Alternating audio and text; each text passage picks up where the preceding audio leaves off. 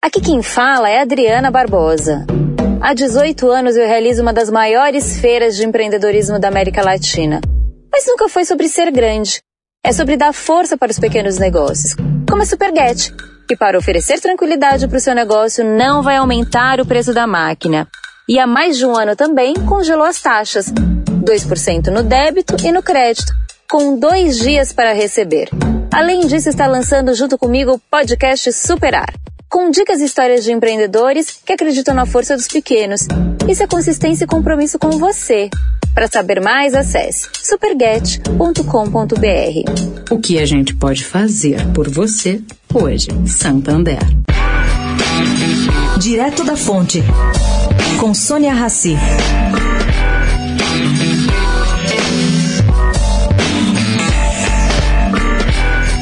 Atrito gerado por meio da campanha de publicidade do Itaú Personalité, lançada semana passada e depois aprofundado pela resposta da XP às críticas indiretas aos seus agentes autônomos, levaram à caça de culpado pela situação. Bom, errou aí o Itaú a atacar quase que frontalmente seu sócio XP?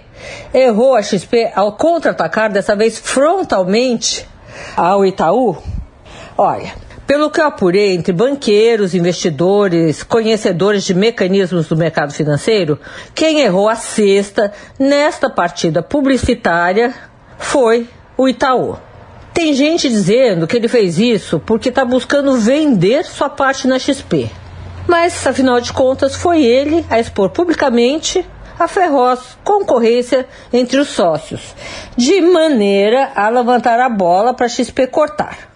O fato, caro ouvinte, é a origem deste embate que é curiosa. O CAD. Bom, o CAD aprovou compra parcial da XP feita pelo Itaú. E depois acabou barrando a segunda etapa prevista do negócio, que seria a compra do controle acionário da corretora pretendida pelo Itaú. O que, que aconteceu? O Itaú ficou entre dois mundos. Ele é sócio de um concorrente minoritário, não consegue brecar as ações desse concorrente que concorre com ele mesmo. Uma confusão. Sônia Raci, direto da fonte para a Rádio Eldorado.